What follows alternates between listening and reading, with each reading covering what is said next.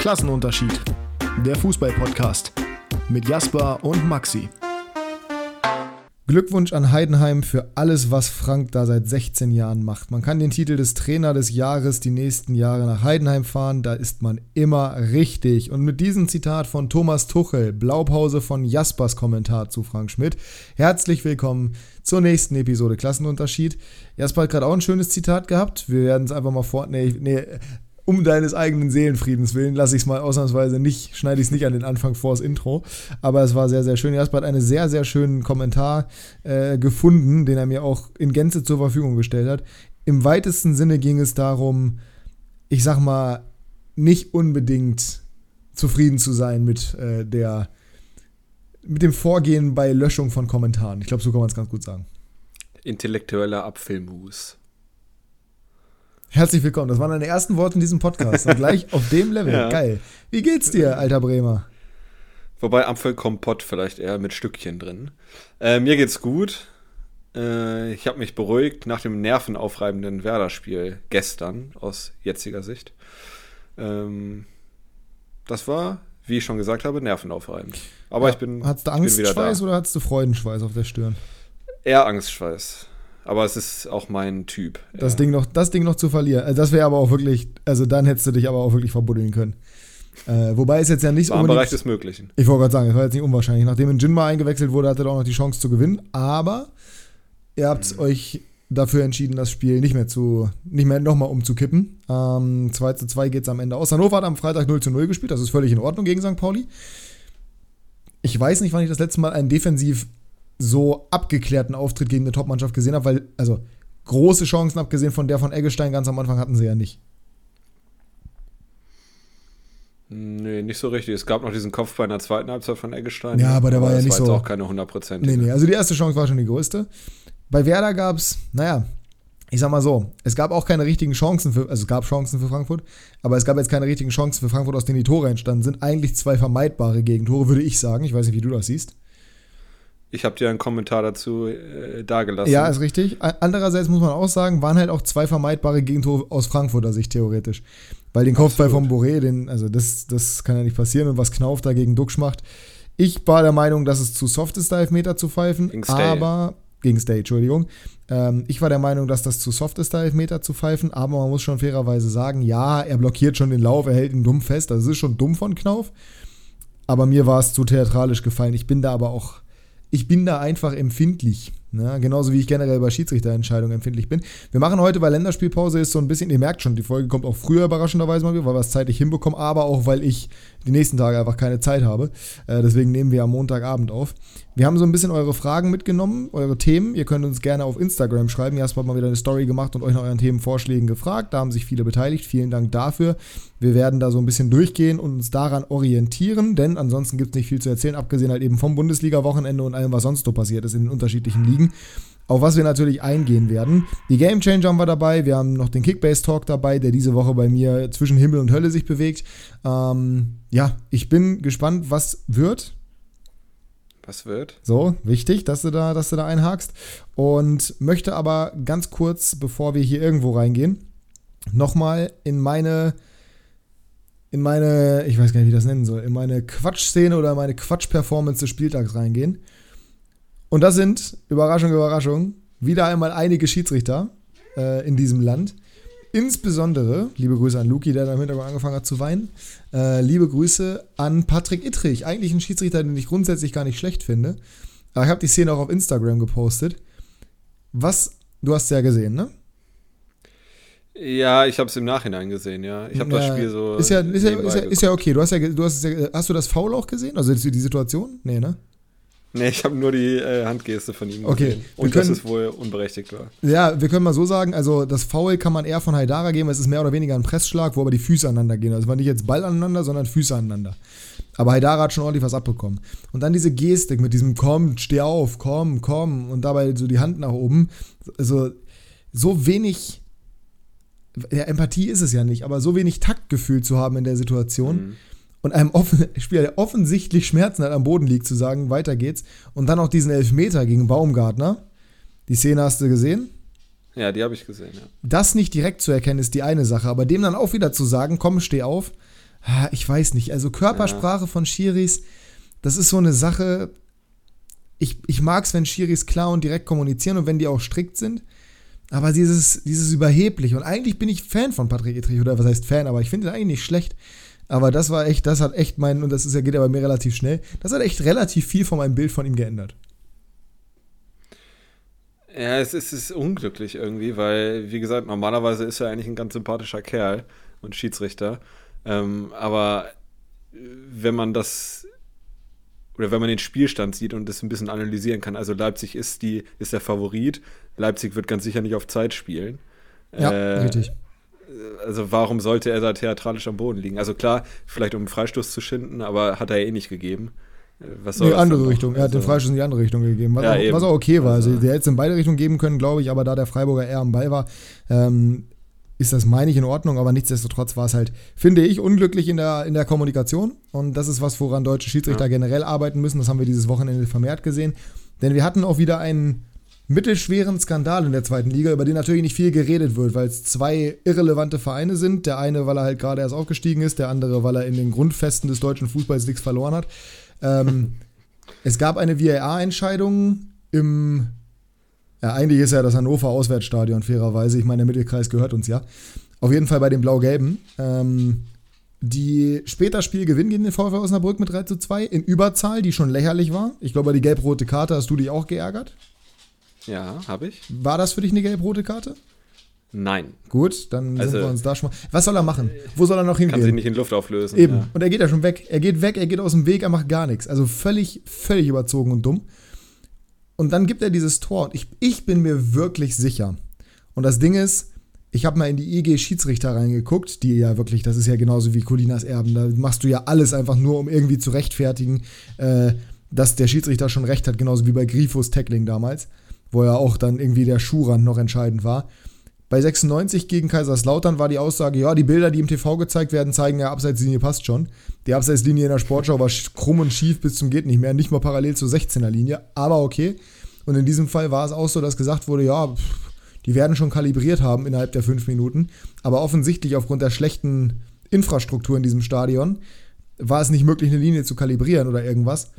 Und meiner Meinung nach ist Engelhards Fuß einfach nur, wenn man sich an den Linien im Rasen orientiert, weiter hinten als das Bein von Bicakcic. Und das Tor hätte dementsprechend nicht zählen dürfen. Natürlich unglaublich bitter für Osnabrück.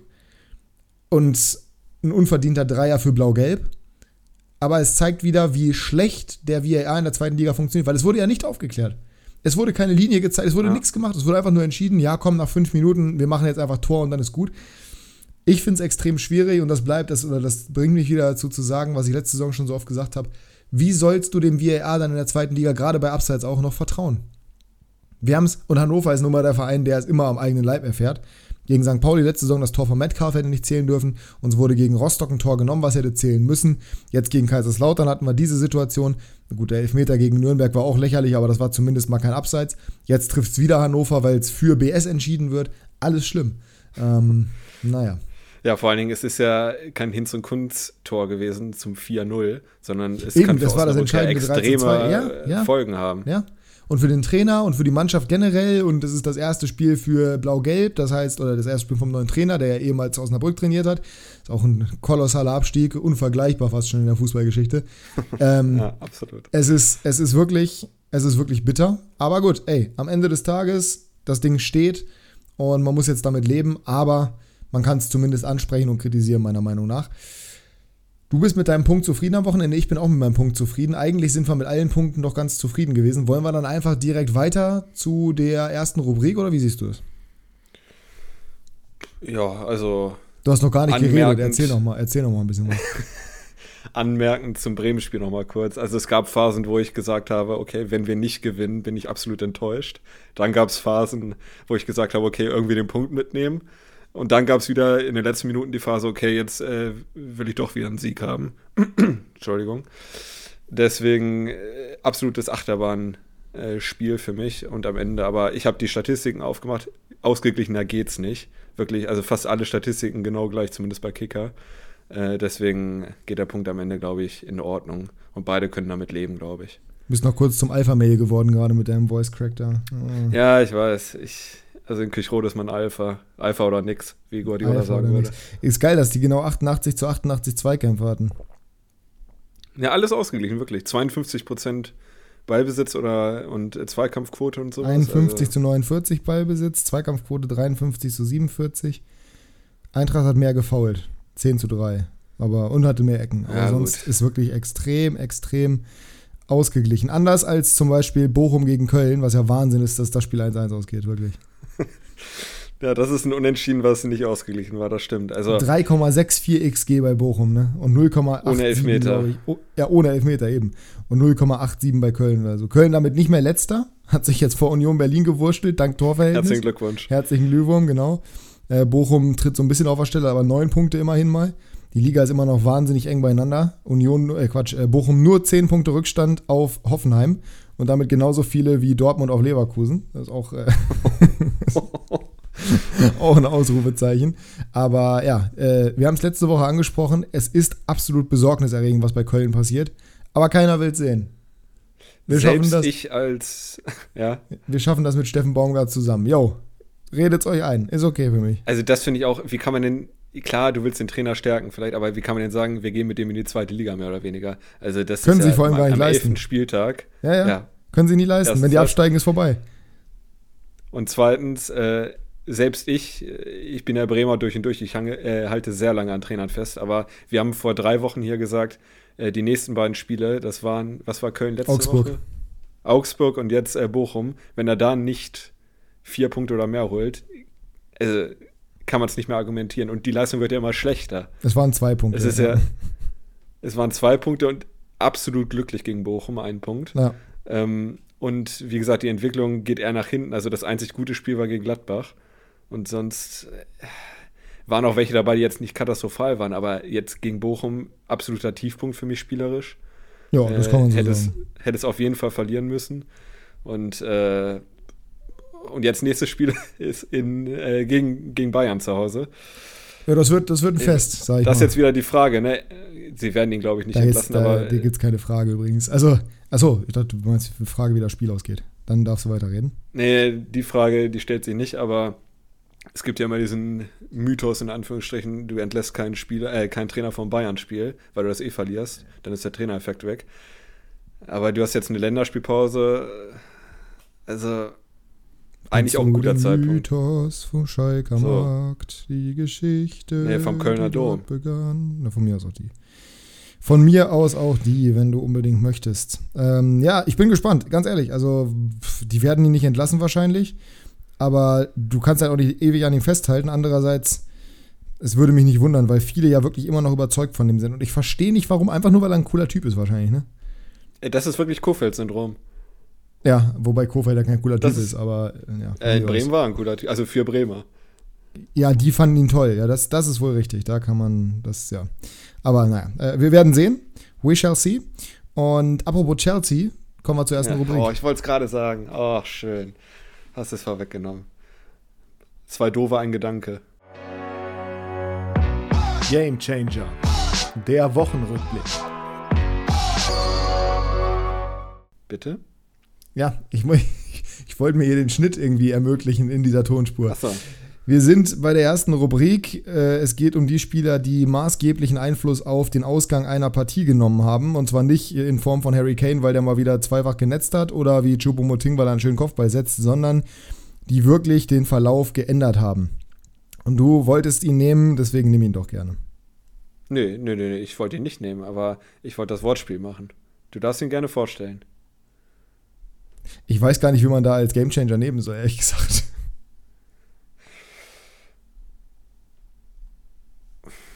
Du auch nicht, ne? Sauber. Also es gibt, es gibt keinen ganz klaren, ne? Also nein, aber wir können, wir können zumindest mal das Spiel erwähnen. Chelsea gegen Man City 4 zu 4, absolut, absoluter Wahnsinn. Ähm, frühe Führung für City, Ausgleich, Führung für Chelsea, Ausgleich, Führung für City, Ausgleich, äh, Führung für City, Ausgleich. Äh, wirklich. Alles Vogelwild, aber wie gesagt, kein, kein offensichtlicher Gamechanger, der sich irgendwie aufdrängen würde. Hast du denn irgendjemanden dabei?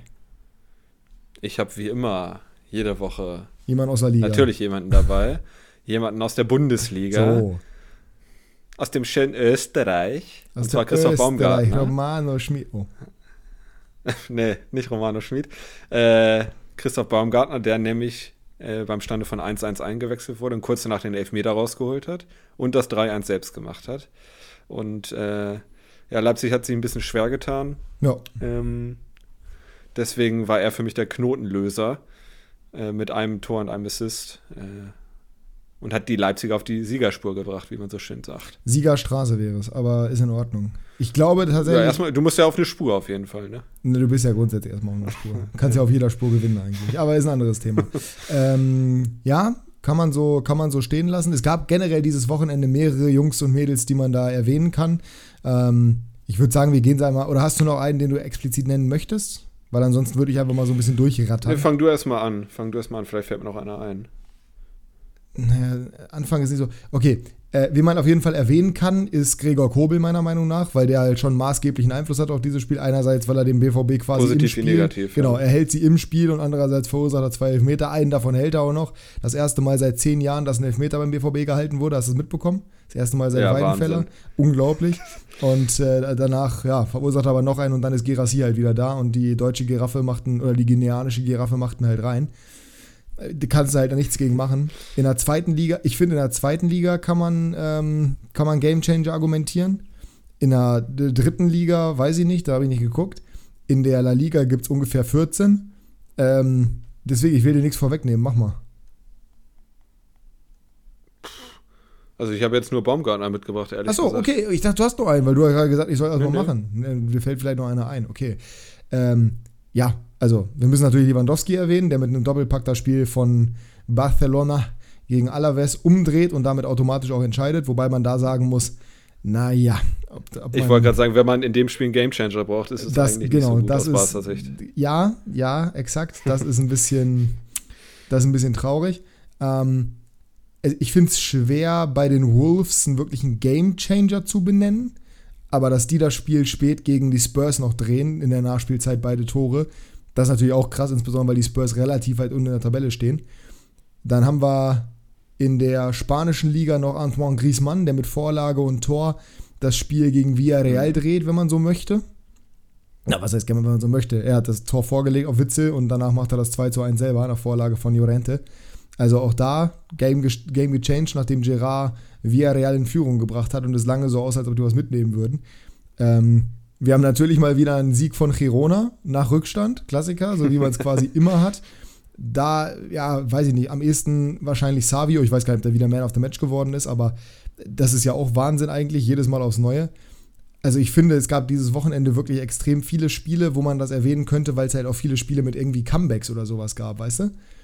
Das war Ja, schon, das war schon krass.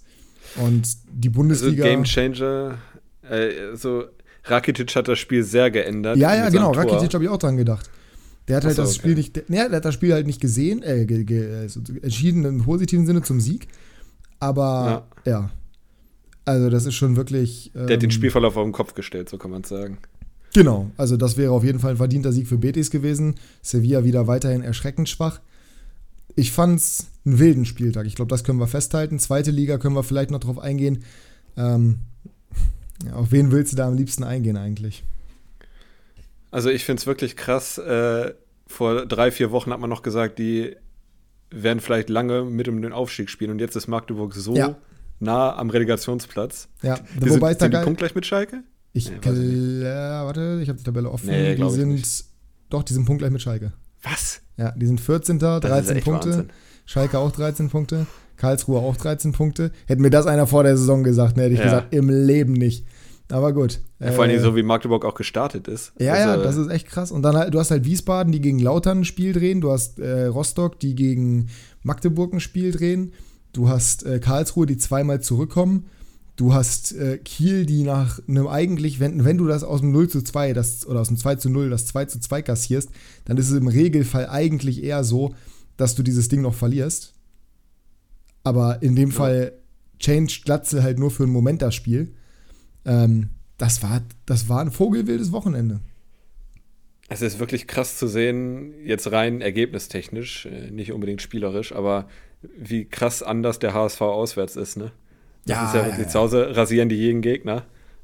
Und, Und auswärts haben sie, haben zahnloser sie drei Tiger. Punkte? Ja, gegen Hannover. Weiß ich gar nicht. Ich glaube, ich weiß Was? gar nicht, ob sie auswärts. Ne, müssten sie wahrscheinlich mehr haben, ne? Warte mal. Obwohl, Also sie haben gegen die beiden Aufsteiger verloren, gegen Kiel verloren. wir gucken mal kurz rein. So. Bap, bap, bap, bap, bap. Erster Spieltag, 5-3 zu Hause. Dann 2 zu 2 gegen KSC. Ah, zwei, zwei. Dann gegen Hannover gewonnen. Das war ärgerlich. Dann haben sie gegen Wiesbaden unentschieden und gegen Kaiserslautern auch noch unentschieden und jetzt gegen Kiel verloren. Also sie haben auswärts sechs Punkte geholt. Allerdings die hat haben ja er. unentschieden gegen die Aufsteiger, stimmt. Nee, nicht gegen Ja. alle. Gegen die anderen beiden haben sie verloren. Ja, gegen Wiesbaden, okay. Ja, ja, gut, hab's Ja. vertauscht. Gegen, Elvers, gegen Elversberg doch auch, oder nicht? Da haben sie verloren, 2-1, ja. Genau. Und gegen Wiesbaden unentschieden und gegen Osnabrück auch verloren. Ja. Also, ne? Oh Gott. Ja, das ist schon, das ist schon krass. Also sie haben sechs Punkte geholt und wenn du bedenkst, dass der HSV halt aktuell auf Tabellenplatz 2 steht, dann ist das schon, dann ist Ja. das schon ordentlich. Vor allem, das sind halt 18 Punkte, die sie zu Hause geholt haben aus den sechs Spielen. Und aus den sieben Auswärtsspielen haben sie sechs Punkte geholt. Mm, ja, das ist schon. I see, I see a pattern. Ja, da ist, da ist ein eindeutiges Pattern. Ähm, Paddington Burr. So, äh, damit sind wir durch mit den Game Changern, würde ich sagen. Und dann kommen wir doch, würde, äh, hast du irgendein Thema noch, was dich ganz explizit interessiert, auch von denen, die uns hier vorgeschlagen wurden? Da kommen wir jetzt gleich zu. Ja, gibt es eins, was du, worüber du am liebsten reden möchtest? Über ähm, die DFB-Nominierung würde ich ganz gerne reden. Ja, dann lass uns das damit, damit anfangen. Das war ja auch chronologisch vor dem Fußballwochenende. Der DFB Ja. hat seine Länderspiele gegen die Türkei und gegen Österreich einmal in äh, der türkischen Hauptstadt Berlin und dann einmal in der österreichischen Hauptstadt in Wien. Und wird in beiden diesen Spielen Auswärtspublikum gegen sich haben. Beziehungsweise, naja, wird also das, das Publikum, das gegnerische, wird wahrscheinlich stärker sein in beiden Spielen. Und ich wollte gerade Hansi Flick sagen, aber Julian Nagelsmann hat sich entschieden, wie wäre es denn eigentlich, wenn ich mal alle schocke und jemanden nominiere, der mit der Nationalmannschaft normalerweise nichts zu tun haben sollte? Janis Blaswig. Und zack, haben wir Emre Can im Kader der Nationalmannschaft. Nee, ähm, Can ist ja nicht nominiert, aber Duxch ist nominiert. Und auch Johannes Blaswig ist nominiert. An sich grundsätzlich, erstmal, um das einzuordnen. Ich finde es gut, wenn er ausprobiert. Ich finde es wirklich, ich finde es völlig legitim. Das kann er gerne machen. Aber, und das, und das ist das ganz große Aber, ich finde es, es wirkt so, als ob jetzt jeder mal ran dürfte. Ja, würde ich unterschreiben. Aber nicht alle, die es verdient hätten. Nee, das, das auch nicht. Also, es gibt Namen, die dabei sein sollten. Es gibt Namen, die aus meiner Perspektive nicht, nicht da reingehören, auch wenn das viele anders sehen mögen. Es gibt Namen, die so ein bisschen fehlen, teilweise auch aufgrund von Verletzungen, zum Beispiel Chris Führig. Aber, also, wir gehen mal chronologisch durch. Tor haben wir Oliver Baumann, ist, finde ich, in Ordnung. ja. Marc-André Ter Stegen, keine Frage. Kevin Trapp, auch logisch. Und dann Janis Blaswig. Es ist eine Belohnung dafür, dass er nach der Gulaschi-Verletzung gute, Le gute Leistungen bringt. Ich sehe jetzt, ich meine, gut, er spielt bei dem Champions League-Team, ne? aber ich sehe jetzt noch nicht, was ihn über anderen Keepern qualifizieren würde, wie zum Beispiel, und dass ich das jemals sagen würde, aber naja, über einen Manuel Riemann sehe ich nicht. Über einen Robin Zentner Weiß ich auch nicht. Also ich finde es alles in allem merkwürdig. Vor allem, wozu den vierten Keeper mitnehmen? Ja, also ich, ich sehe das ähnlich wie du. Ich würde sagen, das ist eine Belohnung. Ja. Äh, jetzt groß notwendig ist, glaube ich, eine Nummer 4 bei den Testspielen nicht. Aber über Belohnung, über Belohnung reden wir ja gleich auch noch. Da haben wir ja noch, da haben wir ja noch weitere Ja. dabei. Ja, ja. Defensive, Benjamin Henrichs, finde ich aktuell unumgänglich, bester deutscher Rechtsverteidiger momentan. Ja, Mats Hummels, ich weiß nicht, ob der jetzt mitfährt, der hat sich doch verletzt, ne? Ja er ist dabei. Ist dabei trotzdem. Ja, Ja. Dafür reicht, aber nicht für die zweite Halbzeit gegen Stuttgart. Na gut. David Raum, auch nachvollziehbar, nachnominiert worden. Vorher war, wer nochmal nominiert? Gosens, habe ich nicht verstanden. Habe ich nicht verstanden, wirklich nicht. Raum ist aktuell in guter Form und du nominierst Gosens? Gosens ist auch äh, verletzt, ne? Ja, der ist. Musst du absagen. der, auf jeden Fall hat er abgesagt. Oder wird der Vater? Ich, irgendwie sowas. Ich glaube, er wird Vater. Aber ich verstehe, ich, ich liebe Robin Gosens, toller Typ. Aber sportlich gesehen macht es doch gar keinen Sinn, den gerade zu nominieren, oder sehe ich das falsch? Also, wenn man Union Berlin in der Liga sieht, äh, gibt es da wenige, die überzeugen. Und äh, dazu gehört er auch nicht. Der saß am Wochenende auf der Bank. Bei Union. Ja. Das, also, sehe ich nicht. Toni Rüdiger, nachvollziehbar. Niklas Süle? Also, wenn es nach dem Leistungsprinzip geht, hat er da überhaupt nichts Das macht keinen Sinn. Wo ist, wo ist Schlotterbeck? Also wenn du, ich würde sogar, ja. Wenn du einen BVB-Verteidiger, ja, ja, ja, aber wenn du einen BVB-Verteidiger nominieren musst, dann am ehesten Schotterbeck und er hat Hummels und Süle nominiert. Das finde ich, das finde ich schon ein bisschen wild. Wen, wen, wen wolltest du sagen jetzt? Ich würde sogar eher einen Waldemar Anton nehmen als einen Süle. Genau, so, jetzt können wir nämlich dazu kommen, weil wir wurden so ein bisschen wegen der Nominierung hier gefragt, unter anderem, dass ein Waldemar Anton fehlt. Und ich finde, und das finde, also das ist krass, dass ich das mal sagen würde, das hätte ich nicht gedacht, dass es passieren würde, aber 96-Legende Waldemar Anton hätte meiner Meinung nach mehr eine Nominierung verdient als Niklas Süle. Absolut. Aktuell Tabellendritter der Bundesliga, am Wochenende gegen den BVB gewonnen. Keine 150 Kilo schwer und ein Wendekreis wie ein LKW, sondern technisch auch noch ganz gut unterwegs. Das ist schon. Ich weiß nicht, welches Beispiel das wieder war, das haben sie heute bei 50 plus 2 auch gesagt. Das ist halt einer, der immer eine 7 oder 8 von 10 ist. 7 or 8 genau. of 10 most of the time. Ja, genau. Roy Keane über, oh, ich vergesse den Namen jedes Mal. Sie haben das Zitat ja, ungefähr Irving. jede dritte Irving? Folge. Irving, genau. Ähm, genau so ist es. Matze Ginter zum Beispiel. Ich weiß nicht, ob was mit dem ist, ob der Sehe ich auch vor Süle auf jeden ja, Fall. Ist auch nicht in Topform. Ich, also ich, ah, ganz ehrlich, du kannst gerade Marcel Halstenberg nominieren über Niklas Süle. Halstenberg spielt aktuell absolut fehlerfrei. Und nur weil der jetzt in der zweiten Liga spielt, macht es ja grundsätzlich erstmal. Also, ich meine, der ist Nationalspieler, der ist variabel, der kann die linke Seite, der kann die Innenposition. Warum nicht den nominieren? Nur weil er in der zweiten Liga spielt. Wenn du Robert Ich wollte nämlich gerade sagen, du hast ja gar keinen Linksfuß, ne? Äh, genau. Also Raum, aber nicht, in der, nicht für die Verteidigung. Ja, ja. Aber wenn du Robert Glatzel nicht nominierst, da kommen wir ja gleich noch zu, dann kann ich das verstehen, weil ich mir denke, ja, mein Gott, Alter, Robert Glatzel hat sein Leben nur zweite Liga gespielt, der ist halt einfach nicht gut genug. Punkt. Ist halt nur ein reiner Zweitligaspieler. Aber Halstenberg hat Champions League gespielt, der hat letztes Jahr noch den DFB-Pokal gewonnen und ist erfahrener Nationalspieler. So, der hat ja nicht das Fußballspielen verlernt, nur weil er jetzt in der zweiten Liga kickt. Im Zweifel ist das fußballerische Niveau, was er da hat, auf jeden Fall besser als das von Niklas Süle auf der Bank. So, von daher, also. Ja. Die Nominierung verstehe ich nee, nicht. Also, das ist wirklich eine der, vielleicht sogar die, die ich am ungerechtfertigsten sehe, ehrlich gesagt. Ja, ja, also mir fehlen halt, mir fehlen halt einige Leute. So, also mir geht es eher darum, dass manche Leute. Ich meine, von denen, die nominiert wurden, ja, ja, ja. Ja, ja, von denen, die nominiert wurden, ja, kann man, ja, ja, wahrscheinlich schon. Wahrscheinlich schon. Jonathan Tah noch, das finde ich, das ich völlig valide ja, aktuell. Das, das ist völlig verdient. Ja. Robert Andrich wo Leistungsprinzip? Mein, mein Captain. Dein Captain bei Kickbase, ja. ja. ich weiß. Aber wo Leistungsprinzip? Chris Führig Die einzige Erklärung, die ich habe, ist. aber der bleibt zu Hause. Ja, aber er ist abgereist. Ja, ja. ja. Ähm, oder ja, nicht angereist. Ähm, die einzige Erklärung, die ich bei Robert Andrich habe, ist, dass er den Spielertypen dabei haben wollte. Weil den hat man so eins zu eins jetzt nicht. Mhm. Äh, sonst naja, kann welchen, nicht welchen, welchen Spielertypen jetzt? Was ist der Spieler ja, Robert Angriff? Sechser, Achter, aggressiv. Robert Angriff ist super. ähm, naja, aggressiv in den Zweikämpfen äh, auf der Position. Also du hast einen Goretzka, ja, der ist auch physisch. Naja, nee, der, der, der ist ja offensichtlich kein Sechser. Aber ist Pascal Groß kein ja. Sechser? Ja, aber das ist ja ein anderer Spielertyp. Naja, aber die physische Komponente bringt er auf jeden Fall auch mit. Allein weil er Premier League spielt. Er spielt ja, halt. aber der ist für mich, der ist für mich eher, ja, ja, der ist auch gerechtfertigt da, aber das ist für mich eher Was ein mit technisch versierter. Ja, das ist der, der am ähnlichsten ist. Der wurde ja nachnominiert. Ja, ne? Den genau. sehe ich jetzt erst, ja. Ja, gut. Ich habe gerade hab kurz. Wie gesagt, ich, ich will nur, ihn hier nicht groß verteidigen. Ich habe ihn gerade schon vorgelesen, Pascal Groß, und trotzdem hatte ich gerade kurz irgendwie den Namen Christian Groß gelesen und war so, warte mal, was macht denn der da? Oh Gott, das wär, oh wäre Gott. aber Sechser. Wäre Sechser. Das wäre dann Niklas Süle-Niveau, ja. ja also Pascal Groß, super, kann man nachvollziehen. Leon Goretzka, wer ja. wird für Führig nachnominiert? Steht da schon was? Äh, ich dachte, das wäre Prömel gewesen, ehrlich gesagt.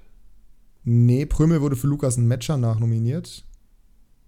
Äh, Lukas äh, Metscher? Felix Metscher. Ich habe gerade wirklich noch gedacht, äh. oh, meine Fresse. Ja, nee. äh, für Felix Metscher wurde der nachnominiert. Okay. Okay, hier steht mhm. nix. Nee, Malik Chow. Okay, Malik Chow erwartet wird auch Nachwuchs, wird, wird ja. Vater. Der aber auch nominiert zu Recht, meiner Meinung nach. Ja. Wieso hat er denn jetzt im Mittelfeld keinen mehr nachnominiert? Naja, egal. Ähm, wir machen weiter. Leon Goretzka, von mir aus. Ja. Ilkay Abi, von mir aus. Kapitän. Kai Havertz? Ja. Es wird, es wird, es, also, ich, was, also, ich will gar nichts Ja, ich gegen ich Nagelsmann sagen und ich will auch nichts gegen Kai Havertz sagen.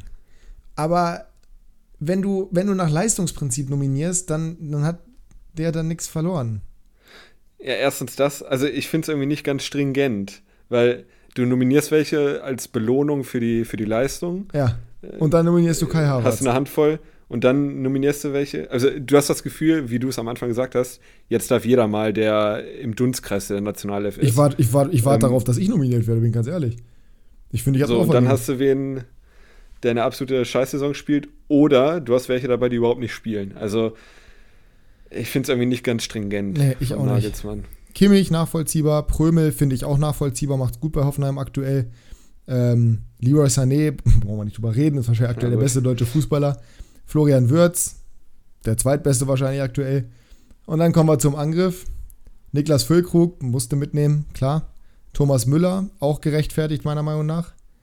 Und jetzt kommen die beiden Namen, Ja. bei denen man sich streiten kann. Kommen wir zum weniger einen ausgelassen, kontroversen. oder? Nee. Jonas Hofmann? Oh, den habe ich aber überlesen, ja, stimmt. Äh, aber auch Der ist verdient dabei, Ja, ja, ja. klar. Kommen wir zu den beiden, bei denen ich sage, äh, was? Und kommen wir zu dem, der weniger kontrovers ist, was ein Armutszeugnis ist. Marvin Duksch. Haben ihn. Lass es raus, komm. Nee, ich, was heißt denn, lass es raus? Mir geht es ja gar nicht darum, dass ich den auf Biegen und Brechen nicht in der Nationalmannschaft sehen will. Also will ich nicht, aber das, das hört sich an, als ob ich irgendwas wirklich explizit gegen ihn hätte und das ist nicht der Fall, beim besten Willen. Also es ist gar nicht böse gemeint. Aber wo ist dann die Nominierung von Cedric Teuchert so? Also wirklich, das verstehe ich nicht. Der hat doch bisher, du bist Bremen-Fan. Mhm. Ja, der macht Scorer. Aber der spielt doch keine gute Saison. Es hat mich, auch wenn es die Gerüchte die Wochen vorher schon gab, es hat mich überrascht, dass er nominiert wurde. Ich sehe es ungefähr so wie bei Blaswig im Tor. Das ist eine Belohnung irgendwie für seine Leistung der letzten ein, zwei Jahre vielleicht. Und für seine angebliche Konstanz. Wo hat er denn Konstanz aktuell? Also, ja, Nagelsmann hat es ja begründet. Aber die Begründung Das ist für Ding mich so schwammig. Also, sorry, aber ja, der macht seine Scorer. Der hat jetzt neun Scorer in elf Spielen. Müssen wir nicht drüber reden, dass das viele sind. Aber das sind halt elf Meter, das sind Freistöße, das sind Standards. Spielerisch ist Duckstoff wirklich jetzt aktuell nicht auf dem Level. Oder sehe ich das falsch? Also ich habe zwei Punkte äh, zu Duxch. Erstens, ich verstehe nicht, warum er nominiert wird und Maxi Bayern nicht. Das ja, da, ja Punkt da, darüber reden wir am besten gar nicht, weil das macht mich stinkwütend. Also, das lassen wir besser außen vor. Oder du nominierst beide, dann ist es weniger schlimm. Ähm, zweiter Punkt. Ganz kurz, ich wir sind, wir, sind, wir ja. sind, was dieses Thema angeht, wir sind so weit, dass Leute wirklich sich nicht blamieren, wenn sie in die Kommentare schreiben, warum nicht Robert Glatzel. Weil wenn du Duxch mitnimmst, dann sehe ich auch nicht den Case, warum man nicht Glatzel mitnehmen sollte. Und dass wir auch nur, also was heißt, also ich sehe trotzdem nicht den Case, aber ich sehe es auf jeden Fall dadurch schon mal wahrscheinlicher, dass Glatzel eine Nominierung bekommt. Und das kann es doch nicht sein. Also sorry, wir reden über die deutsche Nationalmannschaft, eine der größten Fußballnationen, eine der, die, die Mannschaft, die nächstes Jahr die Heim-EM austrägt und sich legitime Chancen errechnet auf den Titel. Und Marvin Duksch wird für die Nationalmannschaft nominiert. Das, nichts, ich will gar nichts von ihm wegnehmen. Der hat eine super letzte Saison gespielt. Auch jetzt ist der super wichtig für Werder. Überhaupt kein Thema. Aber abgesehen von seinen Scorern, ist der doch momentan einfach nicht gut. Ja, der zweite Punkt, den ich machen wollte, ist nämlich, dass ich ihn spielerisch in dieser Nationalmannschaft überhaupt nicht sehe. Also ich wüsste nicht, Äh, Komm erstmal bitte zu Wie meinem er Punkt. funktionieren ist er für dich? Ja, ja, das ist noch ein anderes Thema. Das will ich noch mal kurz anschneiden. Aber ist er für dich denn momentan gut? Nee, also ich bin ehrlich gesagt nicht ganz so zufrieden mit ihm als Bremen-Fan. Ja, ganz viele nicht. Ähm, Bis er diesen Freistoß gegen Wolfsburg jetzt wieder reingemacht hat und dieses Tor gegen Union, da diesen Lupfer. Davor hieß es die ganze Zeit, boah, Duxch, Alter, der geht mir so auf den Keks, weil der macht nichts, der, der ist die ganze Zeit unglücklich, der er lässt sich hängen, der ist überhaupt ja, nicht du weißt ja, genau, du, du kennst ja aus Hannover-Tagen noch, wie seine Körpersprache ist. Die, der, da reden wir besser nicht drüber, ja, die ist auch noch ein Punkt. Also, er macht mittlerweile ein bisschen mehr mit nach hinten, was aber auch ein Niveau ist, äh, wo es immer noch weit unten ist. Ähm, aber ich, Ja, außer den Scorern, du hast es angesprochen, außer den Scorern sehe ich es wirklich nicht. Und äh, klar, er hat eine super Harmonie mit Füllkrug, aber die Nationalmannschaft wird ja jetzt nicht alles äh, darauf ausrichten, sorry, dass die wir sind, gut funktionieren. Wir haben auch nicht den Anspruch zu funktionieren, bei allem Respekt, ja. wir haben auch nicht den Anspruch zu funktionieren wie der Vorjahres, was wart ihr, 15.? Äh, 14 oder 13, glaube ich, 14. Ja. Wir haben auch nicht, also die deutsche Nationalmannschaft sollte nicht den Anspruch haben zu funktionieren wie der Vorjahres 14. Das. Ja. Ich weiß es nicht. Und ich finde halt, ich finde es halt so vogelwild, weil du hast halt wirklich Jungs dabei, bei denen ich sage, ja, nominier die, da kann ich es nachvollziehen, weil sie entweder eine andere Komponente mitbringen oder weil sie auch gute Leistungen auf einem anderen Niveau nochmal bringen. Warum nominierst du nicht Dennis Undaff? Der hat genauso ja, viele Tore wie Dux. Name, ja. Der hat genauso viele Tore wie Dux. Der hat nahtlos sich eingefügt in das Thema von, von Girassi und der ist mit seiner Mannschaft gerade Tabellendritter. Ja. Warum also nominierst also du nicht von mir aus, warum nominierst du nicht Maxi Bayer? So, den Namen hätte ich noch dringender als Undorf Ja, den haben wir ja, aber den haben wir ja schon die ganzen letzten Wochen, dass der nicht nominiert ist, einfach lächerlich. Vielleicht, weil die U21 sich noch qualifizieren muss und weil das wichtig ist, keine Ahnung, aber finde ich, ich finde der jetzt verdient. Und jetzt ja. kommt ein ganz wilder Take von mir. Warum nominierst du nicht ihren Dingchi? Okay, damit habe ich jetzt nicht gerechnet. Dingchi hat beim Aufsteiger auch fünf Tore geschossen. Und bringt eine ganz andere Komponente nochmal mit als ein Duxch. Weil Dingchi hat Tempo. Das hat Duxch nicht.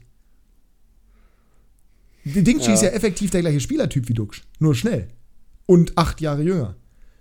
Der ist auch groß, der ist auch, der ist auch kein richtiger Neuner, sondern so ein bisschen eine verkappte Rolle.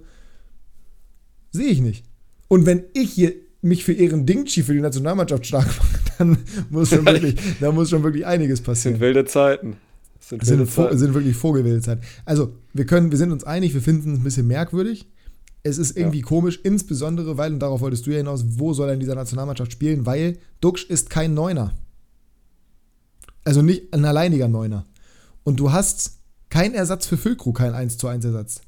Du hast nur Leute, ja. die du in der Doppelspitze spielen kannst. Also zum Beispiel ein Duxch.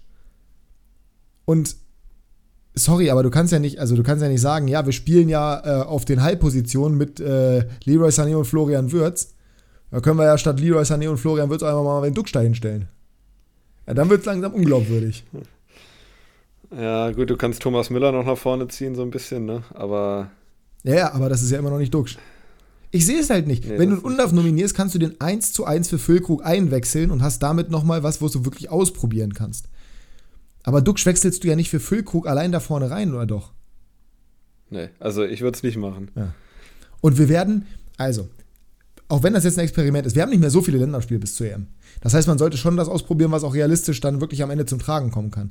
Und es will mir doch wirklich keiner glaubhaft vermitteln, dass es eine wirkliche Option ist, dass wir im kommenden Sommer mit einer Doppelspitze aus Niklas Füllkrug und Marvin Duck spielen, oder doch? Dann probier okay, doch mehr. Ja, bitte? Ja. Das nee, ich wollte gerade sagen, also ja, ja. in meinen kühnsten Träumen als Werder-Fan hätte ich das nicht gedacht. Ja, natürlich nicht, weil auch kein Mensch mit klarem Verstand normalerweise drauf gekommen wäre. Aber, also, dann probier halt irgendwelche Leute aus, die zumindest eine realistische Chance haben. Und vor allem, du wirst ja nicht bei der, also wie gesagt, oder probier halt Leute aus, die, dann, die du dann einwechseln kannst dafür, weil du wirst ja nicht im kommenden Sommer plötzlich eine Doppelspitze spielen. Du wirst ja auch nicht im Spiel das System switchen von zum Beispiel 3-4-2-1 plötzlich auf 3-4-1-2, damit Duxch und Füllkrug Doppelspitze spielen können ja. beim Turnier in der Gruppenphase gegen was weiß ich was wen. Also. Und vor allem also, das Ding ist, äh, Österreich ist echt gut drauf und auch die Türkei darfst du nicht unterschätzen. Vielleicht werden das zwei richtig bittere Länderspiele. Und dann hilft es auch nicht, wenn du Duxch dabei hast und sagst, hier, Marvin, wir liegen 0-3 hinten gerade in Wien, aber komm noch mal 10 Minuten kannst du. Sind wenigstens all seine Freunde im Stadion dabei gegen die Türkei. Ähm, Serge Gnabry haben wir noch nicht zu, Genau, kommen wir zur unverdientesten Nominierung. Herzlich willkommen, Serge Gnabry. Ich mag Serge Gnabry. Ich finde, dass der viel zu sehr gescholten wurde, auch medial, insbesondere letztes Jahr für seinen Paris-Trip zum Beispiel. Aber Serge Gnabry hat gerade nichts in der Nationalmannschaft verloren, weil er ja. diese Saison noch nicht gespielt hat. Also er hat jetzt gespielt am Wochenende. Aber es gibt keine Grundlage, den zu nominieren, abgesehen von Vitamin B. Nagelsmann hat ihn nur also nominiert, weil er ihn von Bayern kennt. Wo also für mich sind Für mich sind Süle, äh, Havertz und Gnabry die größten. Ja, ich bleib bei Duxch. Also. Und ich finde Andrich auch wild. Aber, also ich finde es generell wild. Ich finde es ja, eine wilde Nominierung. Ja, die kann man auch noch nennen. Ja. Es ist, es ist generell eine wilde Nominierung, aber er hat sie so getroffen. Wir müssen jetzt abwarten, was daraus wird. Wir haben uns jetzt ganz schön lange mit dem Thema aufgehalten. Einen Namen möchte ich aber noch reinwerfen. Du hast auch gerade über Sechserrolle gesprochen. Mhm. Und ich bin noch nicht bereit, ihn so hoch zu hypen, wie es viele andere tun. Da kommt jetzt Hasenscharte. Ja, natürlich. Ja. Äh, Ganz ehrlich, ich hätte ich hätte es Ja, deutlich hätte mehr verdient. verstanden, wenn Stiller, wenn Stiller nominiert wird, als wenn Andrich nominiert wird oder irgendjemand anders von diesen Mittelfeldspielern da. Wenn du jemanden den belohnen genannten, willst, ja. dann belohn den. Du hast Führig auch mitgenommen, warum nimmst du dann nicht jetzt Stiller mit? Haben wir gerade überhaupt jemanden im Ja. Kader von Führig abgereist? Jetzt haben wir keinen Stuttgarter mehr im Kader. Vom aktuellen Dritten der Ja. Bundesliga hast du keinen im Kader. Na, herzlichen Glückwunsch. Die den einen oder anderen Deutschen haben, das muss man ja noch die dazu den einen oder anderen Deutschen haben, der auch wirklich bisher eine stabile Saison spielt. Also Anton war wieder überragend in dem BVB, Stiller war super. Ey, bei Ja. Gott, nimm Stiller Jamie spielt das Leveling mit einer Ruhe, das ist echt, echt stark. Ja, das ist Wahnsinn. Wie gesagt, bei Gott, nimm Jamie Leveling mit, nimm Dennis Undorf mit, nimm irgendwen mit von denen. Aber noch nicht keinen. Ja. Nimm Wagnumann mit, der ist ungefähr seit drei Minuten wieder fit, aber kann eine rechte Seite bespielen, wo wir sonst nur einen haben. Ja, die Baden-Württemberg-Connection zum Bundestrainer ist jetzt äh, nicht mehr da, seitdem Löw weg Ja, ist. Merkt man. Merkt man. Ja. Auch aus dem Breisgau keiner mitgekommen, wobei auch Freiburg aktuell wenig Anhaltspunkte dafür gibt, dass man jemanden nominieren Christian sollte. Günther ist ja verletzt. Don't sleep, don't sleep on Merlin Röhl, by the way. Ich, ich kann mir echt Ja. vorstellen, nächstes Jahr, wenn er jetzt noch so weitermacht, die Saison, dass wir nächstes Jahr plötzlich im Sommer, dass es dann plötzlich heißt, ja, wir brauchen noch so einen Halbraumzehner. Hat irgendwer den hier, den Zauberer aus, den Zauberer aus dem Breisgau auf dem Schirm? Wie heißt denn der nochmal? Hier, der Markus Rühl. Nee, Julian, nicht Markus Rühl, Merlin Röhl. Den, den nehmen wir mit. Ich könnte es mir wirklich vorstellen, weil der macht's echt gut bisher. Der macht's gut. Äh, wie alt ist denn der? 21. Er spielt der U21? Ob der. Ja, wobei spielt der- Halbraumzehner- Hm, weiß ich nicht. Gut. Technisch Ja, versierte Spieler haben wir ja eigentlich. Ja, sehen. aber du, ja, aber auch da auf den Positionen brauchst du ja Backups und vielleicht nimmst du ihn einfach mit. So, keine Ahnung. Ich meine, du hast Mukoko letztes Jahr bei der WM auch mitgenommen. Gab, Stimmt, jetzt, nicht ich schon wieder viele, gab jetzt nicht viele Gründe, den, den mitzunehmen, zugegebenermaßen. So, wir gucken mal kurz Nationalmannschaftsebene. Was macht er da? Gar nichts. Ich weiß aber auch nicht, ob U21 vielleicht. Ich kann mich in der Kicker, äh, doch hier, da kommen wir doch hin. U21, U17 EM, U19 Bundesliga, Youth League, Meisterweg, Junioren, Kinderfußballschuhe, U19, U20, U16. Äh, ich liebe den Kicker. So, U, wir haben gar keine U20. Warum haben wir keine U20? Gibt keinen Nachwuchs. Scheinbar nicht. Ich weiß es nicht. Kostet zu Ähm, viel, ja. Kann sein. U20 Nationalmannschaft. Haben wir keine U21? Haben wir nur eine U20? U21 haben wir. Also hier steht nur eine U20. Und da Die wurden doch vor zwei Jahren Europameister. Ja, ist richtig. Aber beim Kicker, stand, bei, beim Kicker stand keine, warum auch immer. Ja, da ist doch der mit dem italienischen Namen. so, Trainer, Maxi. Bayer, Tim Lemperle, Yusufa Mokoko, Nick Woltemann, Merlin Röhl ist da nominiert, ja. Rocco Reitz auch. Hat noch kein Länderspiel gemacht. Wird Zeit. Hm, Hat er sich aber verdient. Ja. Auch der hat sich verdient nach dem Leistungsprinzip, wo wir wieder beim Punkt wären. Äh, Bright Array MB hat sich übrigens auch verdient, der ist ebenfalls nominiert von Hannover 96 und damit kommen wir doch, würde ich sagen, mal zum nächsten Themenpunkt, denn wir haben eine weitere Frage und zwar Polizeigewalt. Tolles Thema gewesen am Wochenende. Wir haben schreckliche Szenen gesehen, bei denen 96-Fans im eigenen Block von der Polizei nach einer Auseinandersetzung, die scheinbar doch zwischen Fans war und nicht zwischen äh, oder mit irgendeinem St. Mhm. Pauli-Fan zusammenhing, ähm, mit Reizgas und Schlagstöcken gut auseinandergenommen wurden, sagen wir es mal so. Ich habe die Szene gesehen und das sah jetzt nicht zimperlich aus. Nee. Und ich bin. Ich verstehe es nicht. Ich verstehe nicht, wie man als Polizei da sagen kann, yo, das ist jetzt Grund genug, dass wir da mal reinstürmen und dass wir einfach mal den gesamten Block, wo die Stimmung sicherlich aufgeheizt ist, gegen uns aufbringen. Ich verstehe nicht, wieso die Polizei konsequent bei Fußballspielen versagt in der Art und Weise. Die wirken nie deeskalierend. Da würde ich doch irgendwann mal hinterfragen, warum nicht. Also ich kenne überhaupt keine Hintergrundinfos, außer dass irgendwie eine Fahne geklaut werden sollte, glaube ich. Ja, nee, das, das ist mittlerweile anscheinend Gut, revidiert. wenn das auch anscheinend- schon Ja, ja falsch ist. anscheinend, anscheinend, ist es, anscheinend ist es halt eine Auseinandersetzung zwischen zwei kleinen 96-Gruppierungen im Block gewesen. Okay. So, aber so ich habe so. nur die Bilder Es gesehen, geht wo da, das darum geht's, das ist ja auch völlig, aber Jasper, das ist doch auch völlig irrelevant. Warum es passiert, ist doch scheißegal. Die Ja. Polizei hat 0,0 deeskalierend gewirkt. Warum? Wie kann das sein? Ich weiß es nicht. Ja, gut, dann brauchen wir auch nicht Ich drüber reden, wenn du nichts zu sagen kannst, weil du dich nicht äußern möchtest oder warum du keine Ideen hast. Ja, ich weiß In ja meinen nicht. Augen, weil die alle zu arrogant sind und weil die sich alle zu erhaben fühlen und sich selber als zu krass fühlen im Vergleich zu den Fußballfans, den dummen Fans, die da im Block stehen. Ich glaube, es ist ein reines Arroganzproblem. Das kann sein. Auf jeden Fall fand ich die Bilder, wo sie mit dem äh, Pfefferspray da reinschießen, das fand ich lächerlich. Vor allem in welcher Situation Also, musst du mal bedenken. ja, das war schon am Ende. Also das Ding ist schon geklärt. Die, geh- die sind schon im Weggehen. Es stehen nur welche aus dem, auf dem Zaun und rufen irgendwas. Oh, der, der hat mich, der hat mich gerade als Arschloch beleidigt. Da sprühe ich dem mal Pfefferspray ins Gesicht. Also wie man so seinen Job verfehlen kann. Und ganz kurz zur Klarstellung. Ich habe Freunde bei der Polizei. Ich habe Familie bei der Polizei. Ich mag die Polizei. Wirklich super. Ich bin dankbar, dass es die gibt. Aber es gibt zu viele Idioten in diesem Korpus und solange das nicht aussortiert wird oder konsequenter geahndet wird, wirst du immer das Problem haben, dass es Leute gibt, die ACAB schreien, was nicht die Lösung ist.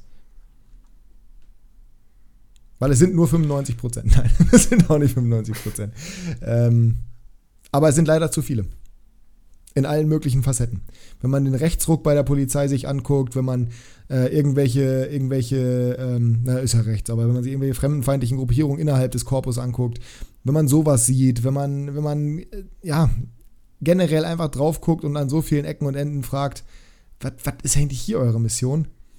Dann kann das nicht der richtige Weg sein. Ja.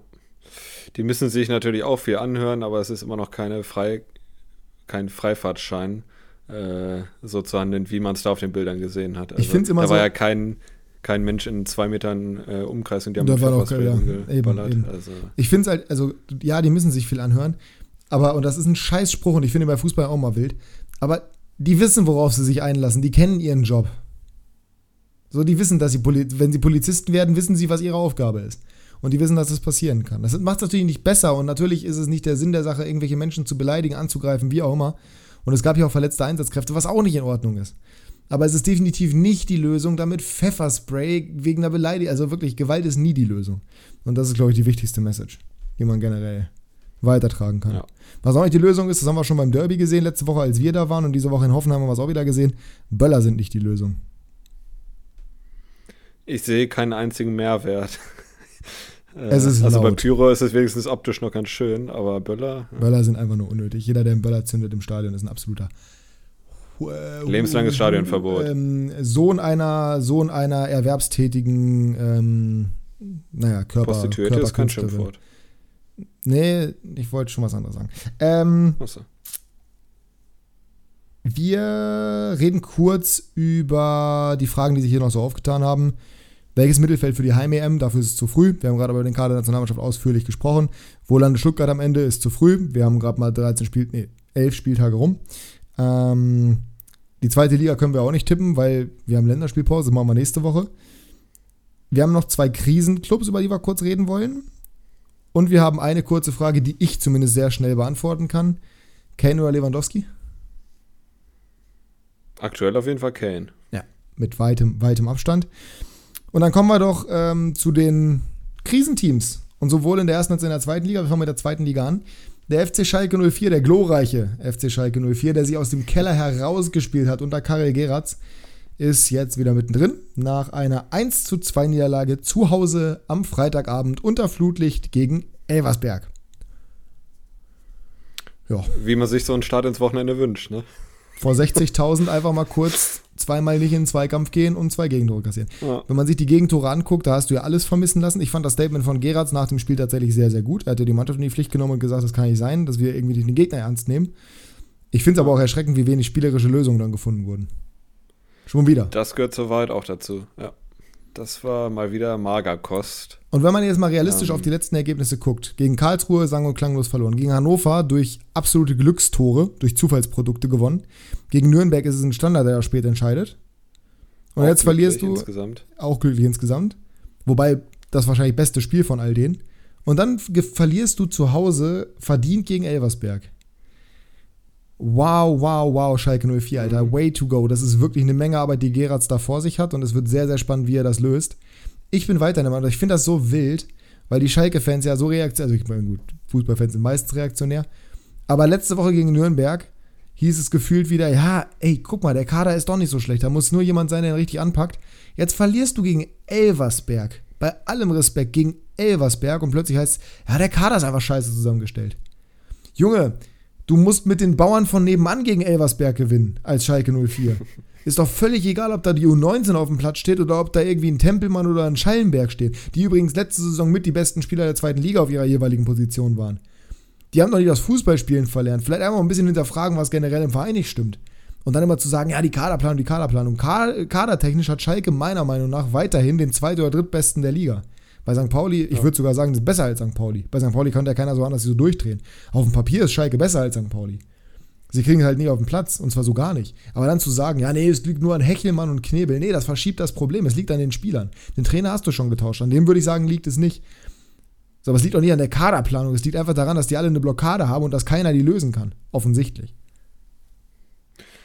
Jetzt ist nur die Frage, wer, wer ist verantwortlich dafür, dass diese Blockade gelöst wird, ne? Ja, und das ist das Thema, das was ich letzte Saison bei 96 auch schon gesagt habe, als 96 diese unglaubliche Misere in der Rückrunde hatte. Da wird zu wenig Wert drauf gelegt. Warum holst du nicht einen Psychologen dazu? Warum redest du nicht mit einem Mentalcoach oder wie auch immer? Ja, du hast natürlich solche Leute in deinem Trainerteam, aber hol halt explizit jemanden, der sich darauf fokussiert mit der Mannschaft. Jemand externes im Zweifel. Nicht Mike Büskens. Bujo macht alles auf Schalke. Bujo, Junge. Zusammen Geil. mit Typ. Ja. ja. Ja, aber wenn du jetzt auch siehst, Merkin spielt linker Innenverteidiger. Gegen 96 ähm, hat das klasse funktioniert, aber auch nur da. Da war sein Gegenspieler ja, aber, aber auch Janik Dem. Das ist halt ja. halt ein Mismatch. Ja. So. Ja. Aber jetzt, die letzten beiden Spiele, mh. Hm. wobei das, ja, also, muss man ja auch sagen, dass, also das Gegentor Nummer 1, das war einfach kollektiv scheiße. Der darf einfach durchs Mittelfeld spazieren. Und das zweite Tor ist halt Matriciani, weil er nicht in Zweikampf geht. Aber das, wie ist denn dein Gefühl, wie es weitergeht? Also vor zwei Wochen hätte ich noch gesagt, Schalke kommt da safe raus, auch äh, zeitnah. Jetzt bin ich mir nicht mehr so sicher, ehrlich gesagt. Sie haben halt das Glück, dass es Teams gibt, die noch schlechter sind und sie haben halt das Glück, dass es Teams gibt, bei denen man das nicht erwartet hätte, bei denen es gerade genauso kacke ist. Das heißt, du hast im Zweifel relativ schnell die Möglichkeit, dich wieder hochzuspielen. Mhm. Du musst nur schnellstmöglich damit anfangen. Ich glaube, deren Vorteil ist, dass zum Beispiel ein Oh, nee, das will ich eigentlich gar nicht sagen, weil ich habe dir jetzt Überraschungsmannschaft getippt. Aber effektiv, du hast Osnabrück, Blau-Gelb und Rostock ist auch nur drei Punkte vorne. Und das ist aktuell deine einzige Hoffnung. Weil Elversberg hat jetzt schon acht Punkte Vorsprung. Wiesbaden hat acht Punkte Vorsprung plus das deutlich bessere Torverhältnis. Die musst du erstmal packen. Das sind, ey, das ist ein Drittel ist der besser. Saison rum. Karls, ich sehe bei Karlsruhe und Magdeburg aktuell das gleiche Problem. Ich sehe ich seh die drei also die vier, die wir da gerade sehen, 13, 14, 15, 16, Rostock, Magdeburg, Karlsruhe, Schalke, in meinen Augen bewerben die sich gerade alle ganz, ganz stark darum, am Ende der Saison auf Platz 16 zu stehen. Und ich glaube, Stand, jetzt, schon, ja. Stand jetzt sehe ich nicht, wer aus der Gruppe darüber noch rausrutschen soll und so tief fallen soll, dass die da noch reinkommen. Das heißt, ich glaube tatsächlich, diese vier Mannschaften werden Platz 16 unter sich ausmachen kann ganz schlecht altern. Kann sein, nämlich, dass Elversberg oder Wiesbaden doch noch einbrechen. Wir haben in der Winterpause schon alles erlebt. Mhm. Und es sind in Anführungsstrichen nur acht Punkte. Das sind drei Siege. Aber ich mache mir echt Sorgen aktuell. Berechtigterweise, würde ich sagen, ja. Also mir tut es halt fast nur für die Fans leid. Äh, an sich finde ich es jetzt nicht so schlimm, dass, dass sie nicht äh, gewinnen, aber die Fans, boah, das, das die, tut einem schon ein bisschen weh, wenn man den Support sieht. Ja. Die Frage, die das wir, nach den letzten drei, vier Jahren. Ja. Die Frage, die wir bekommen haben, ist ähm, auch nochmal interessant, meiner Meinung nach. Weil es ging darum, ist Schalke das neue Bielefeld? Und da würde ich aber ganz klar sagen, nein. Ja, ganz, ja, also. Ich, nee, ich kann dir den Grund sagen, warum. Weil Schalke den deutlich besseren Trainer jetzt schon hat, als Bielefeld in der ganzen Saison hat. Mhm. Und weil Schalke ja, diese Fanpower im Hintergrund hat. Bielefeld hat gute Fans, aber du kannst die Schüko Arena nicht mit Schalke vergleichen. Ja, ist halt die Frage, ob, die, ob das dann auch auf dem Platz wieder umschwenken kann. Äh, weil, ich meine, den Support hatten sie jetzt auch die letzten Spiele, ne? Ja, aber auf Dauer meine ich, wird das, Ja. ne, also das wird einfach, die Power wird die einfach irgendwann wieder tragen. Das hat ja, das hast du ja in der letzten Rückrunde gesehen. Da waren sie auch mausetot nach der Hinrunde. Und in der Rückrunde haben sie aufgedreht. Die brauchen die Ja, ich Brust. glaube auch, also. Und die Brust mit Brustbläser meine ich auch wirklich Spiele, die sie souverän und gut gewinnen. Das war gegen Nürnberg nicht der Fall, das war gegen Hannover nicht der Fall und das war jetzt gegen Elversberg schon mal gar nicht der Fall. Nee. Ich, also würde ich auch mitgehen, die Wahrscheinlichkeit ist deutlich größer, dass sie nicht wie Bielefeld enden. Aber besorgniserregend ist es trotzdem. Auf jeden Fall, definitiv. Ähm, Thema in der ersten Liga ist so ein bisschen die schlechten Mannschaften. Von was könnten sie ändern? Wir werden es jetzt on the fly machen. Jasper hat große Angst davor, weil Jasper unglaublich schlecht in Spontanität ist. Aber es geht, Erwartet nichts. es geht darum, wenn wir Transfers machen könnten, und ich würde sagen, wir beschränken es jeweils auf einen Transfer, bei den Bottom 7. Bremen, Heidenheim, Bochum, Darmstadt, Mainz, Köln und Union. Das sind nämlich die einzigen Teams, zwischen denen nicht mehr als ein Punkt liegt. Zwischen Bremen und Wolfsburg liegen zwei Punkte. Zugegeben, dann kommen Wolfsburg, Augsburg und Gladbach, aber da finde ich, Ja, braucht man nicht drüber reden. Da finde ich die anderen, die gehören schon eher da unten rein, auch wenn wir es bei Union vielleicht nicht erwartet hätten. Muss Bremen im Winter was machen, ja oder nein? Und wenn ja, welche Position?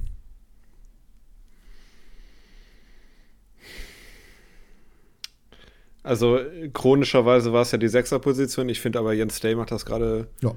sehr zufriedenstellend. Also das ist jetzt nicht mehr der, der Schuh, der drückt. Ähm, gut, Innenverteidigung, da haben sie vier, fünf Spieler, die ungefähr auf einem Niveau sind, aber keiner ist richtig gut. so kann man es, glaube ich, festhalten. Es ist auch keiner bodenlos, aber es ist auch keiner richtig gut. Ähm, also wenn sie da ein Upgrade finden würden, würde ich das, würde ich das nehmen, sonst Achterposition vielleicht. Weil Bittenkurt und Schmid, das ist, die spielen gerade okay, aber das ist langfristig für mich keine. Ich finde es klasse, wie du dich, ich finde es klasse, wie, du bist, du bist wirklich der deutsche Bench, ne? Also Bench aus dem Kickbase-Podcast, wer den nicht hört oder wer den nicht kennt. Bench antwortet auf Fragen nie, sondern schwafelt ungefähr 14 Mal drumrum, umschifft die Frage und gibt am Ende vielleicht einen kleinen Ausblick, was die Antwort sein könnte. Dann sage ich Innenverteidigung und Achter. Nee, das sind zwei Positionen. Achso, dann sage ich Achter. Falsch. Okay. In meinen Augen, und ich gucke neutraler drauf, Innenverteidigung, weil auf der 8 hast du zumindest nachweislich Spieler, die dir was kreieren können. Du hast von der Qualität der Spieler her weniger Probleme. Und du hast durchaus diese, also die machen es ja nicht so schlecht. So haben es jetzt auch gegen Frankfurt nicht so schlecht gemacht. Dein Problem ist, dass du defensiv ein einziger Hühnerhaufen bist und dass du keinen hast, der den Laden da hinten zusammenhält, weil Friedel ungefähr der unpassendste Kapitän der ganzen Bundesliga ist. Mhm. Du brauchst einen Innenverteidiger. Die Frage ist, welche Personalie. Und das ist halt so super schwierig, weil sie halt keiner so richtig auch aufdrängt, wo man sagt, yo, das ist er doch. Warum, das liegt doch auf der Hand, warum haben sie den nicht gleich geholt?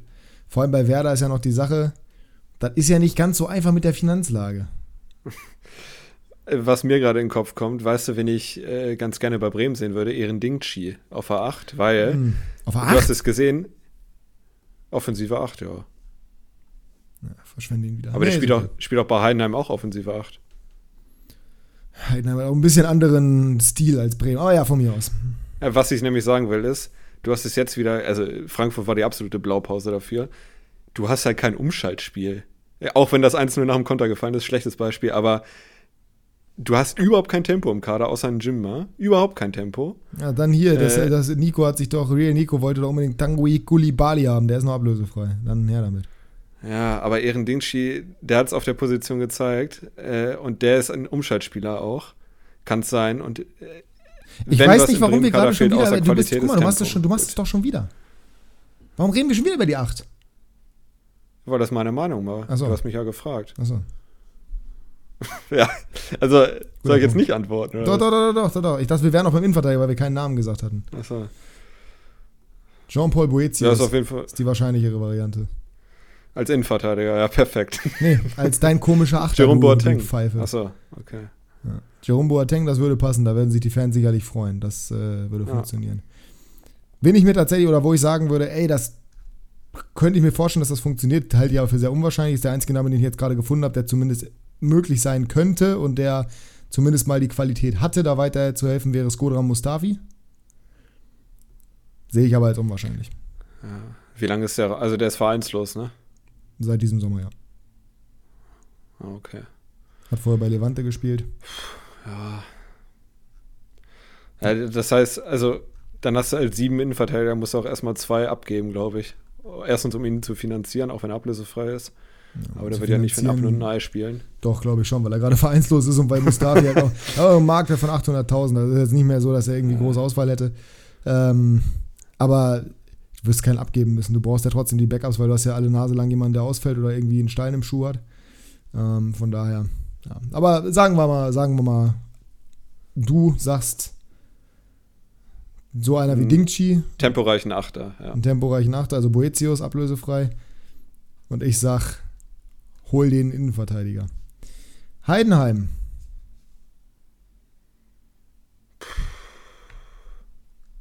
Braucht Heidenheim überhaupt einen meisten, äh, Neuzugang? Rechtsverteidiger. Also gut, Manon Busch ist immer verletzt und Traoré ist für mich kein Bundesliga-Niveau auf Dauer. Ja, das kann man, glaube ich, so ganz gut sagen. Rechtsverteidiger wäre wahrscheinlich eine sinnvolle Variante. Auch da wieder die Frage, wen holst du da? Felix Agu.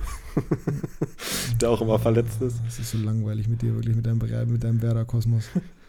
Ja, der wird bestimmt super weiterhelfen, weil der ja bisher nachgewiesen hat, dass er Bundesliga kann. Ja. Klasse. Ähm, ich überlege gerade irgendein Bundesliga-Team, Rechtsverteidiger, der nicht viel spielt. Riedle Baku per Laie wäre doch was. Glaube ich aber nicht dran. Maximilian Wittek. Ist Linksverteidiger, super. Und haben sie gerade im Sommer Ja. erst geholt, wird auch sehr gut funktionieren. Mhm. Er spielt ja nicht. Ja, weil Suarez ihn gerade Ja, verdrängt hat. Ja, ist schwer. Zumindest fällt mir jetzt keiner in der Bundesliga sofort ein, bei dem ich sagen würde, yo, das wäre er doch. Aber wir sind uns zumindest schon mal einig, dass auf der Rechtsverteidigerposition was passieren könnte. Timothy Chandler wäre doch jemand. Den kannst du holen hier von Frankfurt. Schön ab nach Heidenheim. Ist nah dran. Wunderbar. Und Abfahrt. Ich würde ja sagen, bei Werder kannst du gucken, aber die haben ja nun mal gar nichts im Kader. Ja, habe ich ja gerade gesagt, Felix Agu, aber das ist. Ja, ich sag ja, die haben gar nichts im Kader. Ja. Das ist ja, nichts, was du ernst nehmen kannst. Ähm, ja, Bockum. Bockum. Sage ich dir ganz ehrlich, Bochum braucht keinen neuen Spieler. Also zumindest gibt es für mich jetzt keine Position, wo ich sage, okay, da drückt der Schuh extrem. Du könntest theoretisch sagen Stürmer, aber wenn Paciencia ansatzweise fit ist, dann haben sie die Qualität. Mit Hofmann haben sie den zweiten noch dazu. Ja, ja, es ist okay. Eine gute zweite Spitze haben sie. Quarteng kommt langsam rein. Langsam findet sich auch äh, dein, dein Crush Lukas Daschner äh, auf Bundesliga-Niveau ein. Von daher, da sehe ich nicht den Bedarf. Die müssen halt einfach nur eine Konstanz finden und Letsch muss seinen Fußball durchkriegen, aber ich glaube auch, dass Bochum sich dieses Jahr wieder halten könnte. Darmstadt. Da habe ich eine klare Position. Ja, und zwar? Und, und zwar die neuen. Definitiv. Also, tut mir leid, aber Pfeiffer hat jetzt 34 Bundesligaspiele ohne Tor als Neuner. Ja, drei Ähm, Assists. Drei Assists, super. Und auch äh, Hornby, der Ersatz, sorry, aber Ja, das ist kein das, Bundesliga-Niveau. von, dem hätte ich mehr, von dem hätte ich mir tatsächlich mehr erwartet, weil der war ja bei Ostende gar nicht so schlecht wohl. Äh, ja. Hornby, Pfeiffer, Damit du jetzt nicht- Torsiello, Wilhelmsson. Das ist schon alles wirklich nicht so gut. Willst du, wolltest du mir jetzt gerade mit Voltemade kommen oder was? nee, nee. Aber heute kam die News von der Deichstube, dass Kovnatski ausgeliehen werden soll. Das zum Beispiel würde funktionieren, glaube ich. aber ich wollte nie wieder einen Bremer sagen. Äh, Ja, da passt es halt. Da passt halt. Wobei das auch eine Frechheit ist, wie mit Kovnatski umgeschossen, umgesprungen wird. Dann hättest du den irgendwo anders hingehen lassen können.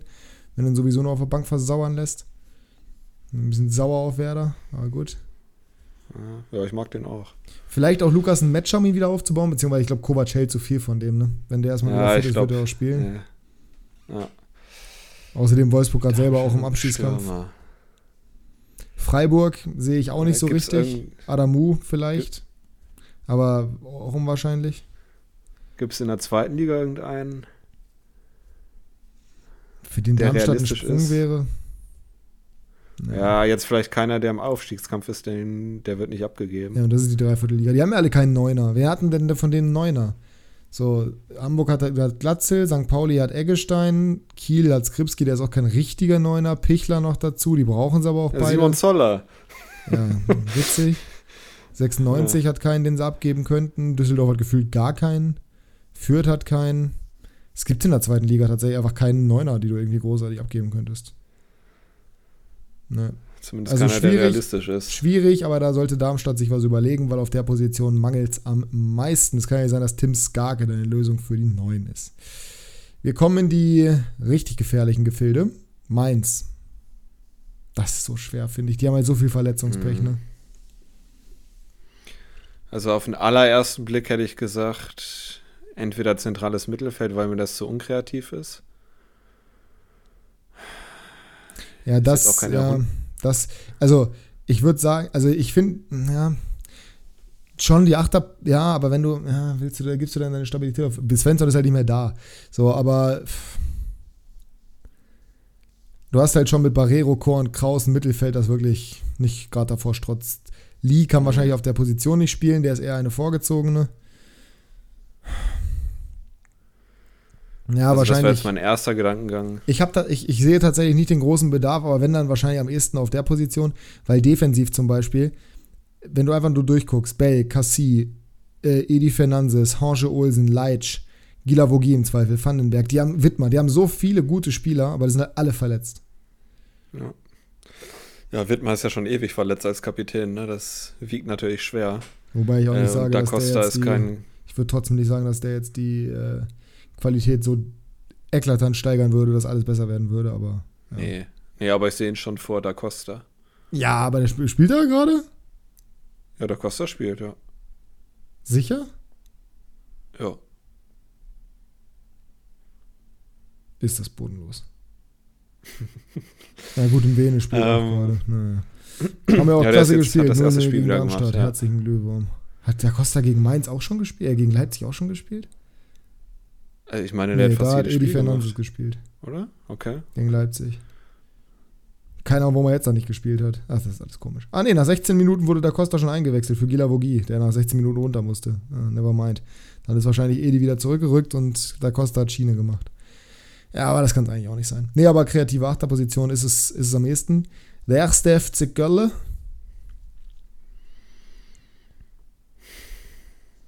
Trainer. ja, das könnte man sagen. Äh, Ey, die haben zu viele Baustellen. Die haben jetzt keine eklatante, ja. offensichtliche, wo man sagt, da müssen sie jemanden holen, aber die sind halt alle in Summe zu scheiße. Ohne es böse zu meinen, aber es ist halt einfach so. Es gibt jetzt nicht die eine Position für mich. Die, die haben halt ausmacht. null Torgefahr, obwohl sie einen Stürmer haben, der Torgefahr hat. Vielleicht brauchen sie mehr wirklich torgefährliche oder kreative Spieler, die auch mal wirklich eine Vorlage machen, außer von Tempo. So, wenn deine Flügelspieler zum Beispiel Linden Meiner sind, Meiner hat halt Tempo und kann vielleicht mal eine Flanke schlagen, wie jetzt auf Selke, aber das ist halt alles, was der kann. Der kann gegen den Gegner, der nicht im Konter, nicht im Konter erwischt, halt nichts ausrichten. Das ja. ist echt schwer. Hast ja auch also nicht viel Auswahl, kannst ja nur deutsche Spieler holen.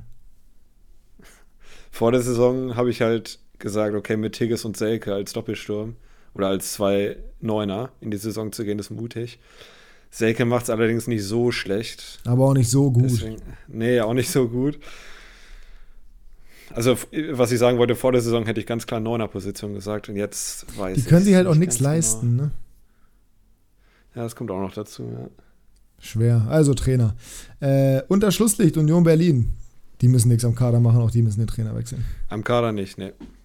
So leid es mir tut, Urs Fischer ist ein guter Typ, aber ich glaube, da sind jetzt Mechanismen La am Laufen, die das äh, nicht mehr rückgängig machen können, glaube ich.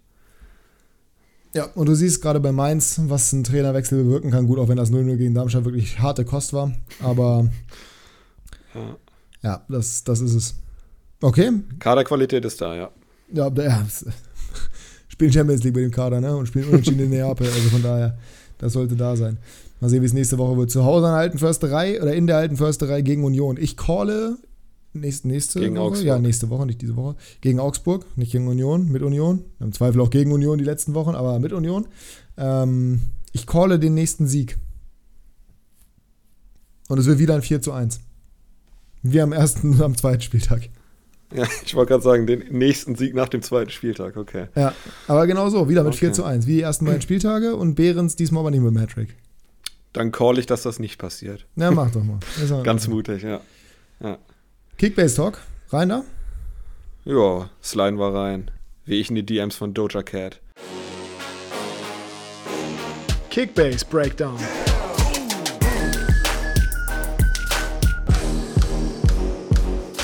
Was genau machst du in den DMs von Doja Cat? nee, ich wollte eigentlich Lasse Halisch sagen. Da war ich heute in den DMs. Ist ja quasi deutsche Doja Cat. De deutsche Doja Cat, ja. Ähm, Feinlo, wo fangen wir an? Warum ist Savio verletzt? Warum hat Brian Zaragoza seine fünfte gelbe Karte bekommen? Ich kann das alles nicht mehr. La Liga ja, das ist aber, also, nicht. bei mir sind auch beide Valencia-Spieler verletzt, die eigentlich nicht verletzt sind. Also. Ja, aber Brian Zaragoza hat wirklich seine fünfte gelbe Karte bekommen. Das hilft mir jetzt alles nicht Ach so. weiter. oh Mann, ey. Ähm, ja, wir sind bei Kickbase Talk. La Liga habt ihr gerade schon gehört. Wir haben einen ähm, Spieltagssieger, der es natürlich total verdient hat. Ähm, ist noch nicht abgerechnet, weil das letzte Spiel noch aussteht. Das ist nämlich äh, RCD Mallorca gegen Cadiz. Die spielen aber erst am 29.11. Ähm, das heißt, es dauert noch, bis der Spieltag quasi abgerechnet ist. Aber Jasper, Überraschung, mal wieder Spieltagssieg geholt. Ähm, ich fange jetzt nicht an und sage, was ist, wenn Ledesma vier Elfmeter hält. Deswegen. Ähm, Zweite Liga war bei mir in Ordnung. ähm, nicht, nicht überragend, aber okay. Ich bin mit meinen 737 Punkten, wir waren alle relativ nah beieinander diesen Spieltag eigentlich. Mhm, vor allem wir beide. Vor allem wir beide. Ich trotzdem 16 Punkte besser als du, Lappen. Neunter und Zehnter. Äh, 737 ist okay an einem Spieltag, wo vieles nicht funktioniert hat. Ähm, Phil natürlich mit einer Bombenperformance, 92 Punkte. So, gegen, gegen St. Pauli. Mich haben am Ende meine Fürther gerettet, Urbich und Dietz. Das war gut. Ähm, ja, Natsch nicht gestartet, trotzdem 50 Punkte beim 1 zu 3, das kann man machen. Benesch verliert mit dem HSV halt. Ja, und die Offensive Tresoldi hat, glaube ich, 0 Punkte gemacht. Ne, 6. Mhm. Ayerdale wurde eingewechselt, hat 29 gemacht. Skripski, Tor, ja, 140 ist okay. Niemetz hat ähm, 21 Minuten bekommen beim 0 zu 1 in Fürth und minus 26 gemacht. Also auch das war eine Top-Investition von mir. Von daher, ich will gar nicht großartig drüber reden, war, ja, geht besser. Geht besser, würde ich auch unterschreiben. Ich bin, wie schon gesagt, ein Platz hinter dir gelandet auf Platz 10. Äh, das die zumindest zu Recht. Zwei ja? Spiele. Das absolut zu Recht. Ich musste nämlich Irvine und Musli auf die Bank setzen, zwei absolute Topspieler. Das äh, hat selbst mein Kader nicht auffangen können. Und so musste ich zum Beispiel äh, Kartic von Wien Wiesbaden stellen, der noch 70 Punkte gemacht hat. Das war okay. Hat er nicht sogar getroffen? Ähm, Ach nee, das war abseits, ne? Nee. Hat auf jeden Fall nicht getroffen. Matanovic war mein zweiter, den ich jetzt auch weiter aufstellen werde mit 89. Das war gut, aber sonst, ja, war mein bester Spieler Smith gegen 96 mit 131. Aber zum Beispiel mein Kapitän Ioa oder Ferai, beide mit absoluten No-Shows, beide um die 25 Punkte, glaube ich. Das war jetzt nicht so das, was ich mir erhofft hatte. Ähm, ja, jetzt, wo die Stars wieder zurück sind, habe ich ein bisschen mehr Hoffnung, dass die nächsten Spieltage wieder besser werden. Ähm, ja. Ja. Ja. Mehr würde Schauen, ich jetzt nicht was sagen. Wird. Nee, ich auch nicht. Moritz genau, gewinnt den Spieltag. Herzlichen Glückwunsch. 1152 Punkte. Durfte Jatta abgeben. Miss Fabio auf Platz 2 mit 1087 und Laurien auf Platz 3 mit 1036. Im Gesamtklassement ist Jasper weiterhin völlig unangefochten auf Tabellenplatz 1 mit 1500 Punkten Vorsprung. Vor Laurien, dahinter komme ich und dann kommt Moritz, der sich für seinen Sieg ein bisschen nach vorne geschoben hat. In der Bundesliga bin ich letzter geworden. Juhu. Das heißt, ich kriege leider Gottes nicht, wie von mir erwartet, Alejandro Grimaldo von Jonas aka Sinja, der weiterhin das Gesamtklassement anführt und seinen Vorsprung auf mich zumindest mal auf gute 1100 Punkte ausgebaut hat. Nein, Marvin musste kurz vor Spieltagsende nochmal kurz mit einem Xavi Simmons um die Ecke kommen und deswegen erhalte ich Xavi Simmons. Was natürlich grundsätzlich erstmal schön ist, aber ja, ich habe Openda und ich darf nur einen Leipziger haben. Das heißt, Openda wird mich verlassen müssen. Ähm, bei Simmons kann ich mir natürlich für den Marktwert nicht durch die Lappen gehen lassen. Das ist, glaube ich, ganz klar. Aber es macht mich jetzt auch nicht unbedingt glücklich, dass es so ist. Ähm, das verstehe ich. Aber ich glaube, du kannst dich auch auf Xavi Simmons freuen. Ich kann mich auf Xavi Simmons freuen. Ich, muss mein, ich werde meinen quasi gesamten Kader umbauen in der, in der Winterpause, wollte ich gerade ah, sagen, ja. in der, in der Länderspielpause. Weil ähm, Tabsoba, weiß ich noch nicht, ob ich ihn halte, wahrscheinlich schon, ist ja nur eine Hand verletzt, aber Hinkap hier hat es gut gemacht. Äh, Swanberg weiß ich nicht gegen Leipzig zu Hause. Meier weiß ich nicht gegen Leipzig zu Hause. Frederik Jensen singt plötzlich wieder, spielt bei Union und dann zu Hause gegen Frankfurt, dann gegen Werder eigentlich ein okayes Programm und ich will den eigentlich halten, aber ich sehe es gerade noch nicht. Vandenberg, fünfte gelbe Karte, wird mich dementsprechend verlassen. Ähm, Vogt weiß ich noch nicht, ob ich den halten möchte, wobei das Matchup, glaube ich, okay ist sogar. Aber es wird auf jeden Fall einiges. Gegen Mainz. Gegen Mainz zu Hause, ja, das, den werde ich wohl halten. Aber ja, es wird auf jeden Fall einiges passieren. Ich habe mir den Osterhasen gekauft. Der hat die letzten beiden Spiele gestartet und wird gegen, gegen Heidenheim auch starten. Das ist okay. Thielmann werde ich einfach starten lassen gegen Bayern. Mal sehen, vielleicht macht er ja ein Tor. Super Idee. Ja, aber generell, also wenn man auf meinen Kader guckt, jetzt den Spieltag, Schuhn hat 103 Punkte gemacht und war damit mein bester Spieler. Das ist nicht gut. Nee, Paccarada keine Minute bekommen. Ähm, Vandenberg 91 gemacht. Ich glaube, Vandenberg war mein zweitbester Spieler tatsächlich. Swanberg keine Minute bekommen gegen Gladbach. Lovro Minuten bekommen, minus 8 Punkte, herrlich. Jensen 27 Punkte beim 1-1. Malen minus 26 oder sowas. Openda gut, okay, Tor geschossen, 147, der war mein bester, noch vor Schuhen. Tell Vorlage, 105 war mein drittbester. Es war, es war eine Katastrophe diesen Spieltag. Wie lief es bei dir? Du bist äh, okay gefinisht, Vierter. ne? Vierter, ja. Ja. 902 Punkte. Also Glückwunsch an Marvin übrigens, 1555, Ja. stabiler Spieltag. Für meine Verhältnisse in der Liga bin ich sehr zufrieden mit dem vierten Platz. Ähm, 902 Punkte insgesamt. Hatte jetzt keinen, der richtig rausgerissen ist. Also Baumgartner natürlich mit, äh, was hat er gemacht? 140 oder sowas. Äh, war mein bester Spieler, glaube ich. Dann äh, Chabot auch stabil gepunktet, ungefähr in dem Bereich. Und Wöber, also die drei waren die dreistelligen bei mir. Nürnberger 112 noch. Äh, sonst Bittenkurt mit einer Vorlage. Asano leider viele Top-Chancen gehabt, Oh leider ja. keinen gemacht. Acht Punkte. ähm, also acht Punkte zu Hause gegen Köln habe ich mir ein bisschen mehr erhofft. Ähm, ja, ich guck mal, wie weit er jetzt noch steigt, weil danach spielt er in Heidenheim nach der Länderspielpause. Das ist eigentlich auch ein gutes Ich habe Matchup. wenigstens mit Asano meinen Musiala-Verlust kompensiert, den ich vor dem Spieltag verkaufen musste, weil der Dulli sich wieder verletzt hat. Ja, ja. Äh, Jetzt äh, muss ich gucken. Also ich werde Leimer verkaufen, weil ich mir Upamecano geholt habe. Ja, den wollte ich haben. Leimer Ich hätte ihn mir- gekriegt, ich habe ihn aber verpasst. Ich war unterwegs im Auto den ganzen Tag und habe dann gesehen, dass du ihn bekommen hast und dachte mir, ach, fuck. Na, guck mal, konntest du dich wenigstens für mich freuen. Nee, Ähm, hoffentlich wenn einer er den der kriegt, Bank. dann ich, ne? Ach so. Ja, ich will es nicht ausschließen. Mal sehen. Ja, aber sonst, also das Team ist immer noch weit weg von Top-Team, aber dafür war, war die Punkteausbeute schon echt gut. Also kann Was- ich mich nicht beschweren. Was top ist, bin ich in der Calcio Berlin Challenge. Rate mal meinen Platz. Das ist ja die Championship von Calcio Berlin, 11.000 Teilnehmer roundabout. 115. Nein, Kalt oder warm? kalt. Besser? Ja. 37. Platz 9. Ah.